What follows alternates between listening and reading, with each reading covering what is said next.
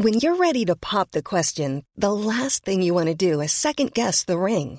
At Bluenile.com, you can design a one-of-a-kind ring with the ease and convenience of shopping online. Choose your diamond and setting. When you find the one, you'll get it delivered right to your door. Go to Bluenile.com and use promo code LISTEN to get $50 off your purchase of $500 or more. That's code LISTEN at Bluenile.com for $50 off your purchase. Bluenile.com code LISTEN. Donnez-moi un B, un I, un N. Ou alors non, euh, vous me donnez binge audio. Eh bien, vive la pédophilie. Bravo la pédophilie. Bravo C'est très compliqué d'avoir à se renseigner moi-même lesbienne.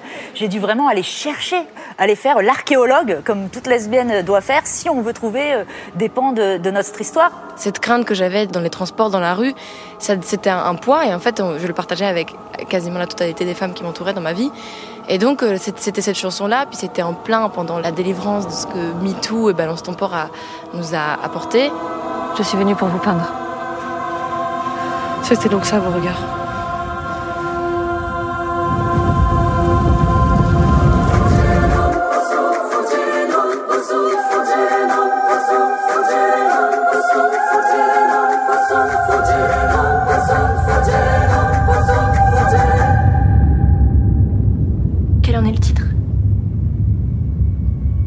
De la jeune fille en. Je crois qu'on peut le dire sans prendre trop de pincettes.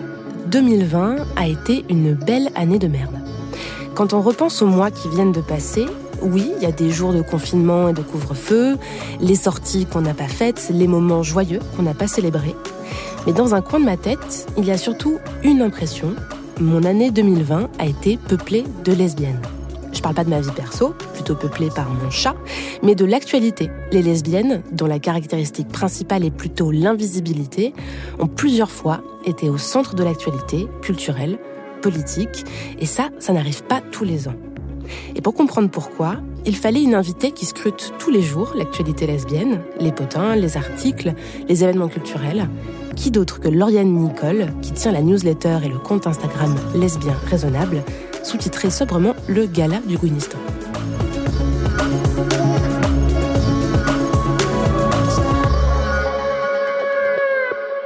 Bah, déjà, j'ai envie de dire, c'est pas très sympa pour les lesbiennes de dire que 2020, qui nous a quand même bien malmenés, euh, est une année lesbienne, mais je pense que les lesbiennes ont sauvé 2020.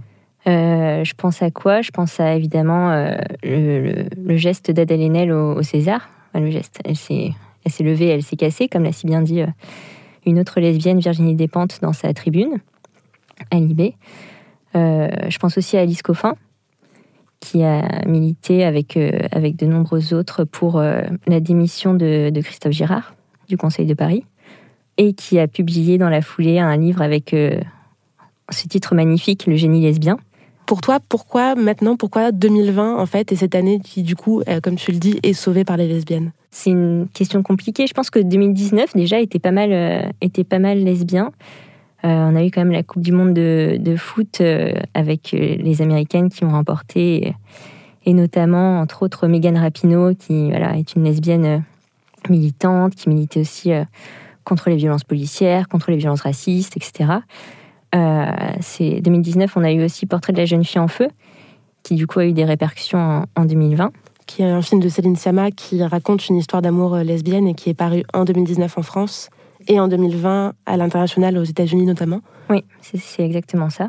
Et la prise de parole euh, bouleversante en fait d'A- d'Adèle Haenel à, Mediapart en novembre 2019. Elle parlait de son histoire pers- personnelle et du fait qu'elle ait été euh, agressée sexuellement par un, par un réalisateur quand elle était quand elle avait 12-13 ans. Et c'était une interview qui était euh, accompagnée d'une enquête très très fouillée de la journaliste Marine Turki, qui était là à l'interview aussi. Et puis je pense que c'est une interview que que tout le monde euh, a encore dans, son, dans son souvenir, puisque c'était bouleversant. Elle a, parlé de, elle a écrit une lettre à son père. Et le fait qu'elle ait, elle ait pris la parole en ayant ce pouvoir-là, à ce moment-là, puisque Portrait de la jeune fille en feu venait de sortir, c'était fondamental. Tout ça a mené, je pense, à, à 2020 et, et ce qu'on a connu. Donc pour toi, 2019 était déjà un- une forme de préambule à cette année 2020. Comment tu la caractériserais cette année? Est-ce qu'on peut parler d'hypervisibilité des lesbiennes aujourd'hui? Non, non, non, pas encore, pas encore assez. On a vu, ben, avec les, quelques débats sur la PMA au, début de l'année, que c'est encore très compliqué d'inviter des lesbiennes sur les plateaux télé, parce qu'il y a toujours des débats à propos de, de nos utérus et de nos, voilà, de nos familles qui, qui se font encore sans nous. Donc, ouais, la, visibilité, pour moi, elle n'est pas encore euh, suffisante. Donc, c'est certainement pas une hyper visibilité. Cela dit, euh, oui, il y a quelques, quelques petites marques qui se font dans, dans le système, euh, au César, au Conseil de Paris, mais, mais pas que. Dans l'équipe de foot de France féminine, par exemple, aussi, on a, on a vu la jeune gardienne qui a fait son coming out, qui s'appelle Pauline Perromanien. Donc ça, c'est assez important, puisque c'est la première lesbienne out en activité en équipe de France. On a vu aussi à la rentrée littéraire une jeune autrice qui a publié son premier roman. Elle s'appelle Fatima Das, le roman s'appelle La petite dernière. Et donc sur les plateaux télé, sur les plateaux radio, on a vu une toute jeune lesbienne arriver et dire je suis lesbienne et musulmane. J'ai des contradictions, mais, mais voilà, c'est ma parole. Donc ça c'était très important. Voilà, on, y arrive peu à peu. Après, euh, moi je suis très collée à ces actualités-là, donc je me demande aussi s'il n'y a pas un effet de un effet de bulle ou le fait que je m'y intéresse beaucoup euh, me semble forcément que j'ai l'impression qu'il y a beaucoup de lesbiennes partout. Mais j'ai quand même l'impression que dans le grand public, maintenant ça y est, les gens connaissent le nom de Lise Coffin, les gens connaissent le nom de Dalenel, peut-être de Céline Sciamma, mais ça commence un petit peu à, arriver, ouais.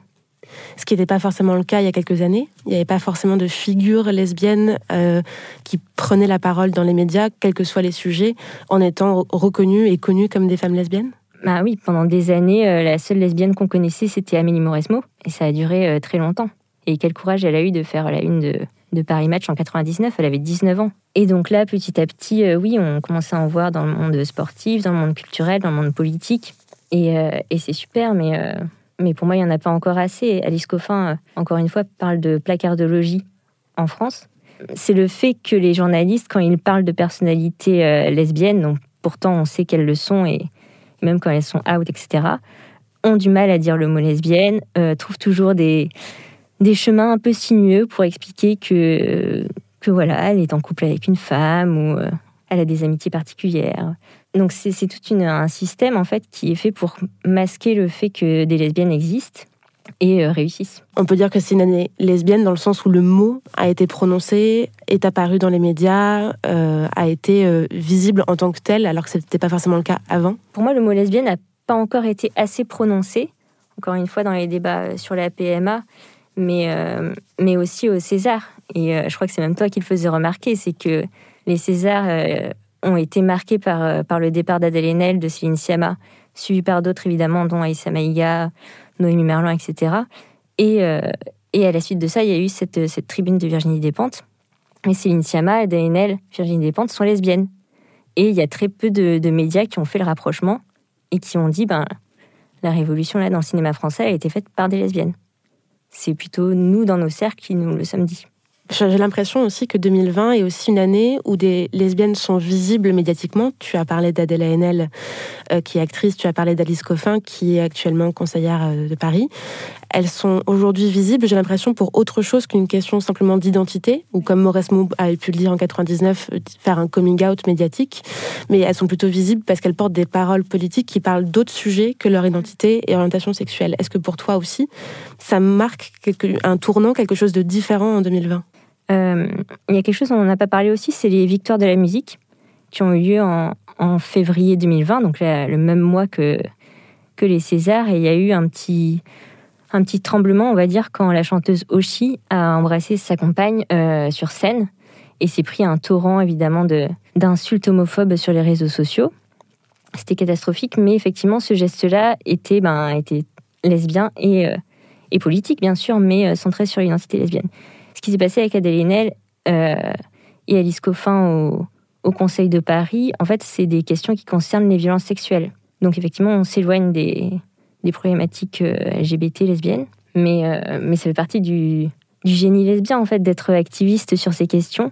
Et on pourrait parler aussi d'Adèle Haenel, qui, la semaine dernière, a été interviewée par Mediapart, puisqu'elle avait participé à la manifestation contre les violences policières et contre la loi de sécurité globale. Et oui, effectivement, les lesbiennes sont activistes, ça a toujours été le cas, et sont très concernés évidemment par toutes les problématiques de, minorités. Et oui, tout à fait, on les voit de plus en plus. Et c'est bien de noter qu'elles sont, qu'elles sont lesbiennes pour moi.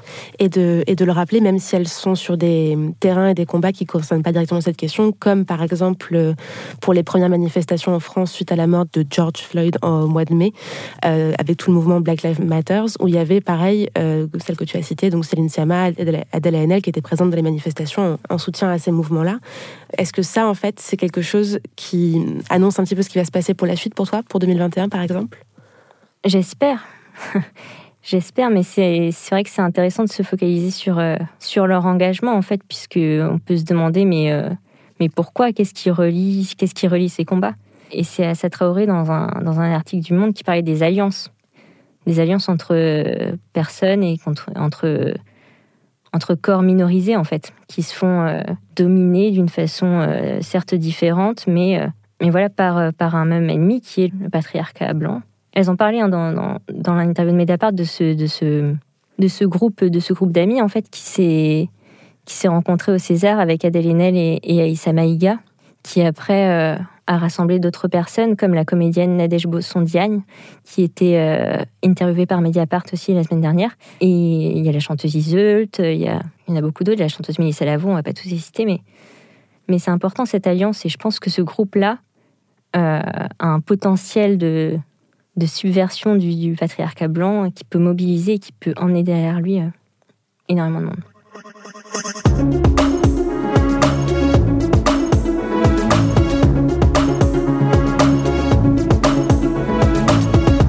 Cette position-là, en fait, de lesbienne politique sur des questions qui dépassent les questions simplement LGBT, elle est aussi inspirée de figures très fortes comme Megan Rapinoe, par exemple. Tu parlais de la Coupe du Monde euh, de football féminine de 2019. Est-ce que ça vient de là aussi? Est-ce qu'il y a un souffle qui vient de personnalités comme Megan Rapinoe? Oui, en partie, je pense. Euh, Megan Rapinoe, c'est vrai que elle a posé son genou à terre pendant, pendant l'hymne américain lors d'un match, mais il y, a, il y a des années, elle a continué à le faire après, à tel point que Trump ne après, elle a dit qu'elle ne viendrait certainement pas à la Maison Blanche si, euh, si elle gagnait la, Coupe du Monde. Elle a posé son genou pour protester contre la violence policière. Exactement, oui. Et elle est très engagée sur, euh, sur ces questions. Et bah oui, mais après, il y, en a d'autres. Hein. Il n'y a pas que, que les États-Unis qui, qui font ça. On peut parler de la chanteuse Denise Ho, aussi à, à Hong Kong, qui se bat pour, euh, pour la démocratie le côté international aussi de, cette, euh, de ce mouvement, on le voit aussi cette année avec euh, Portrait de la jeune fille en feu, le film de Céline Sciamma, donc sorti en 2019, qui pour le coup en fait est passé du statut cette année du, statut de film d'auteur français à un élément vraiment de presque pop culture internationale. Est-ce que c'est la première fois qu'un film français euh, qui raconte une histoire lesbienne et devient un tel élément de, de, culture internationale LGBT oui, alors est-ce que c'est la première fois faudrait vraiment euh, faire, faire l'histoire du, cinéma, mais en tout cas, c'est la première fois dans le cinéma contemporain, je crois qu'il y a un film français réalisé par une lesbienne avec une actrice lesbienne sur une histoire d'amour lesbienne. J'arrive même plus à prononcer le mot tellement ça m'émeut. Tu touches à une corde sensible, là, Camille. Euh, je, pense que j'ai regardé un peu les chiffres du box-office à moment américain. Et la dernière fois qu'il y a eu un film avec un tel succès euh, dans, dans les, jours où je regardais, c'était Amélie Poulain. Donc, tu vois, le genre de cliché français, etc. Et ça, ça me réjouit en fait que, que, Portrait de la jeune fille en feu soit aussi devenu euh, culte assez instantanément en fait. Bon, après, c'est l'effet des réseaux sociaux. Et moi, j'ai le nez dessus euh, assez en permanence, donc je le vois très bien, mais c'est très vite devenu des gifs. Il y a eu des mèmes. Il y a des discussions encore aujourd'hui. Il y a des comptes Instagram de, de fans des actrices, de fans de la réalisatrice qui se créent euh, encore aujourd'hui. Il y a même un podcast sur ce film, podcast américain, c'est assez incroyable. Et ça tient, je pense, au fait que ça révolutionne euh, la mise en scène. Après, tout est politique. C'est toute la problématique des, lesbiennes de chercher des. Je sais pas si tu as eu la, même chose que moi, mais de chercher nos récits, en fait.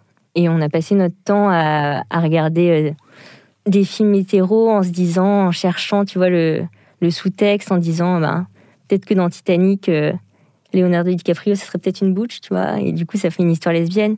Ou alors dans des histoires où il y a des amitiés entre deux filles très fortes, euh, est-ce qu'elle serait pas lesbienne au final? Et là, tout d'un coup, on... c'est Intiama nous a fait ce cadeau de nous offrir une histoire lesbienne magnifique, même euh, au niveau de l'image, hein, mais aussi des dialogues, etc. Mais qui en plus change totalement la façon dont on regarde les gens, les, actrices, les personnages. C'est révolutionnaire. Pour moi, c'est la première fois et ça marque l'histoire et c'est pas anodin que ça soit cette année-là que les Césars ont fait ce pied de nez à, ce film. En parlant de visibilité et de représentation, il y a aussi de plus en plus de films qui montrent des amours lesbiennes au-delà de, au-delà de Portrait de la jeune fille en feu. Je pense notamment à Deux, qui est le film euh, français qui a été choisi euh, pour représenter la France aux Oscars en avril 2021. Pareil, pour toi, qu'est-ce que ça signifie en fait que, que ce, choix qui a été fait? Bah, Peut-être qu'ils se sont rendus compte qu'ils auraient dû choisir une histoire lesbienne l'année dernière. Euh, non, mais c'est un beau film, hein, deux. J'aime beaucoup, mais je trouve que ça révolutionne. Je sais pas si tu l'as vu, mais ça révolutionne un peu moins les fictions classiques entre d'amour lesbienne, puisqu'il y a, toute une histoire de conflit avec la famille, etc., où, c'est très compliqué.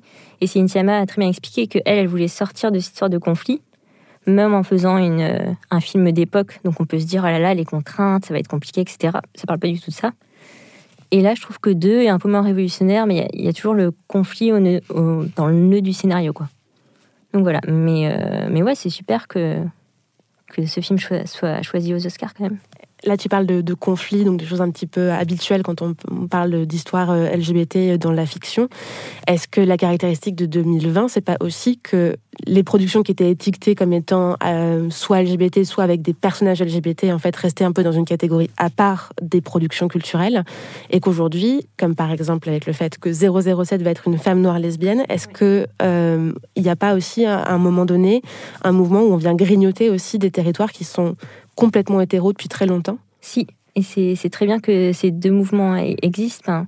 c'est initialement dans son film, elle n'est pas du tout d'homme, et en fait, c'est vraiment une histoire lesbienne et de femme. Tandis que là, euh, donc tu parles de l'actrice euh, Lashana Lynch, qui va effectivement incarner le nouveau 007, je crois, à la fin du prochain film. Donc ça a pu être Daniel Craig, mais il va passer le relais en fait à, à cette femme donc, qui est déjà une actrice noire lesbienne out, mais en plus, le personnage de 007 sera donc une euh, femme noire lesbienne. Donc oui, je pense que qu'on grignote peu à peu et c'est super. On va voir comment ça va être accueilli. Je pense pas très bien vu que déjà elle a dû supprimer ses réseaux sociaux euh, face au tollé que ça a soulevé. Mais en tout cas ouais, ça renverse pas mal de choses et c'est super. Et que ça devient un sujet? Pour tout le monde, au-delà de simplement toi, moi, qui suivons euh, plein de, plein de productions, etc., qui sont, qui sont, on va pas dire communautaires, c'est pas le bon terme, mais qui sont en tout cas dans un petit cercle de personnes qui s'intéressent aux questions LGBT en général, mais qui a une ouverture vers euh, des médias grand public, vers de, des productions culturelles grand public. Tout à fait. Et puis que ce soit James Bond, qui est quand même l'exemple même du male gaze. Je veux dire, on a toutes et tous en, en tête euh, l'image de la James Bond girl qui sort de l'eau. C'est l'inverse de de de la jeune fille en feu, quoi, au niveau du, du regard. Est-ce que tu penses qu'il y a aussi un effet de masse? Je pose la question dans le sens où, par exemple, Victoire de la musique cette année, il y avait quatre des six chanteuses qui étaient nommées dans la, dans la catégorie révélation euh, qui étaient ouvertement euh, lesbiennes ou en tout cas en couple avec des femmes. Il y avait Oshi, Suzanne, Pomme, Aloïs Sauvage et Angèle qui a fait sa, son coming out cet été. Est-ce qu'il y a aussi un effet de masse qui fait que même si le discours n'est pas forcément politique venant de ces chanteuses-là, pas tout le temps obligatoirement, il y a aussi une imposition par la présence massive et du coup forcément remarquée des médias dans certains domaines comme la chanson? Oui, tu as raison. Après, euh, je, dirais quand même que c'est politique puisque rien que le fait de dire je suis lesbienne, c'est encore politique. Rien que le fait d'embrasser euh, une femme sur scène, c'est encore politique, je pense, vu, que ça bouscule comme, euh, dans, le public, dans la réception. La présence, oui, il y en a de plus en plus. Après, là, on est très euh, victoire de la musique. Euh, c'est vraiment les chanteuses qui passent sur France Inter, quoi.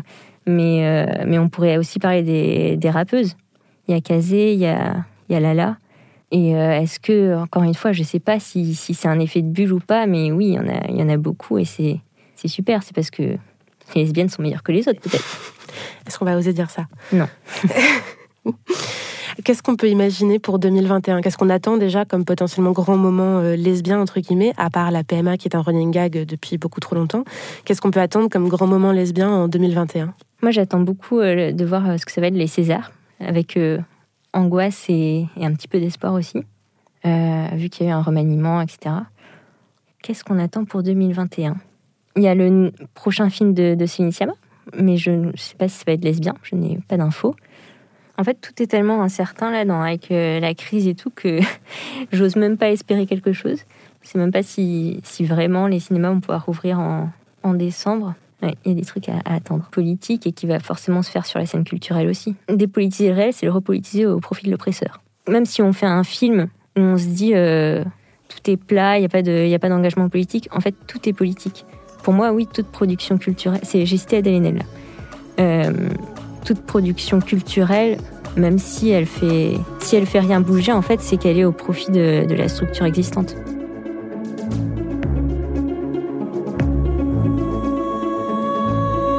Cet épisode a été réalisé par Geoffrey Puitch, préparé par Lauren Bess et Diane Jean, avec Naomi Titi à l'édition.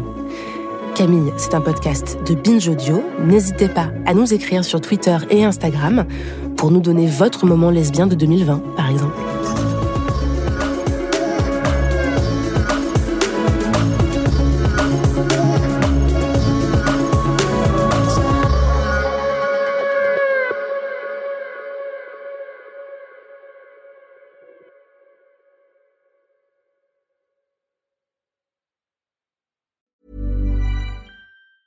A lot can happen in three years, like a chatbot may be your new best friend. But what won't change? Needing health insurance. United Healthcare Tri Term Medical Plans, underwritten by Golden Rule Insurance Company, offer flexible, budget friendly coverage that lasts nearly three years in some states. Learn more at uh1.com.